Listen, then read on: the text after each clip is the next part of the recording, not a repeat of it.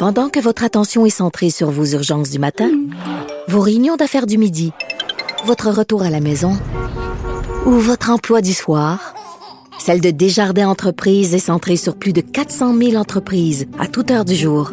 Grâce à notre connaissance des secteurs d'activité et à notre accompagnement spécialisé, nous aidons les entrepreneurs à relever chaque défi pour qu'ils puissent rester centrés sur ce qui compte, le développement de leur entreprise.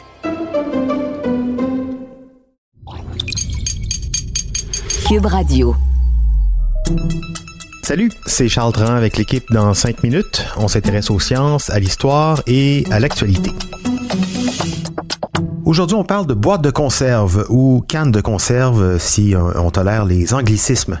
Les bines, les saucisses, les sardines, on a tous des conserves d'aliments dans nos placards. C'est pratique, les aliments restent comestibles des années sans perdre leur goût.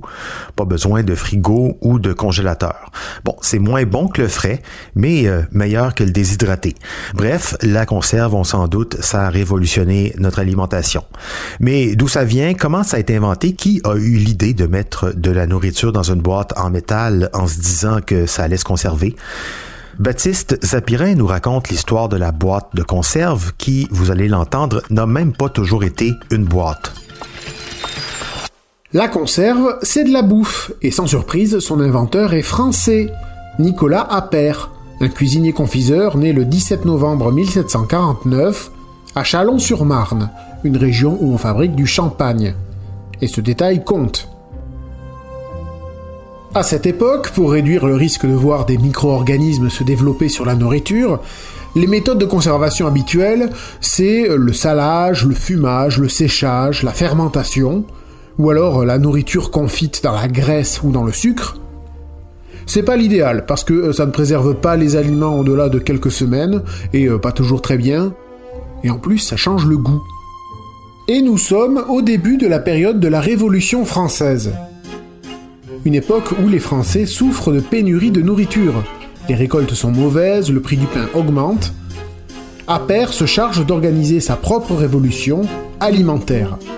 Alors, c'est pas un scientifique, hein. il essaye des choses de manière empirique, et il constate que en traitant les aliments à la chaleur, à au moins 100 degrés Celsius, puis en les mettant à l'abri de l'air, on peut les consommer bien plus tard sans tomber malade.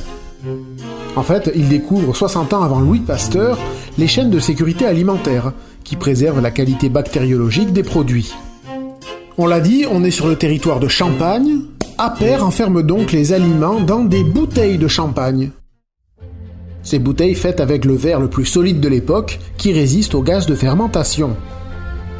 Évidemment, vu leur goulot, on peut pas y mettre tout ce qu'on veut dans ces bouteilles. Alors les premiers aliments conservés, ce sont des petits pois, Appert fait chauffer ses bouteilles au bain-marie, ce qui permet de chasser l'air, puis les referme solidement, et voilà comment on obtient des flacons stérilisés et hermétiques. Nous sommes en 1795, cette méthode est appelée apertisation. Appert utilise d'autres flacons ensuite pour conserver aussi des bouillons, du lait, du bœuf ou des artichauts. Le succès est immédiat, mais dans les boutiques de luxe, car c'est cher une bouteille de conserve coûte l'équivalent d'un jour de salaire d'ouvrier. Appert se retrousse donc les manches pour transformer tout ça en production industrielle de masse. Les militaires et les marins vont lui servir de cobayes. Il faut dire que transporter de la nourriture non périssable, ça règle beaucoup de problèmes liés au long voyage. Sur les navires, ça réduit le risque de scorbut, qui arrive par manque de vitamine C. L'inventeur va leur proposer des boîtes de 5 à 10 kg de viande ou de légumes riche en vitamines donc. Mais bon, on peut pas transporter non plus des tonnes de lourdes bouteilles de verre sur un bateau ou dans des chariots sur de longues distances. Il faut donc trouver une meilleure boîte. C'est là qu'un autre Français, Pierre Durand, expatrié en Grande-Bretagne, développe là-bas une boîte de conserve en fer blanc, un matériau bon marché, solide et qui conserve bien les arômes. On est en 1810, la boîte de conserve se popularise sur les navires britanniques, français, et peu à peu, ben, elle gagne le monde entier. Appert, lui, il veut tellement démocratiser son invention qu'il refuse d'en déposer un brevet, et il écrit même des livres expliquant à tout le monde comment faire ses propres conserves. Il va aussi inventer l'autoclave, pour cuire à des températures plus élevées, ce qui améliore la sécurité. On améliore l'hermétisme des boîtes, ce qui réduit le risque de botulisme, donc ça c'est quand les bactéries se développent dans une conserve mal fermée. Et presque un siècle plus tard, en 1898, la Campbell Soup Company vend 500 000 boîtes de soupe aux États-Unis, à grand renfort de publicité dans les tramways. La conserve devient un produit de consommation de masse, particulièrement au pays de l'oncle Sam, où elle fait partie des habitudes culturelles. Et pendant la Deuxième Guerre mondiale, les soldats américains débarquent en Europe avec leurs boîtes de conserve et ça contribue à banaliser l'objet, symbole de modernité et de l'American Way of Life. Et oui, avec une invention française. La boîte de conserve a ensuite continué d'évoluer. La dernière avancée majeure remonte à 1973, l'invention de l'ouverture facile, avec son petit anneau à tirer. Avant, il fallait tout le temps utiliser un ouvre-boîte, ou bien une petite clé qui permettait de tirer une languette.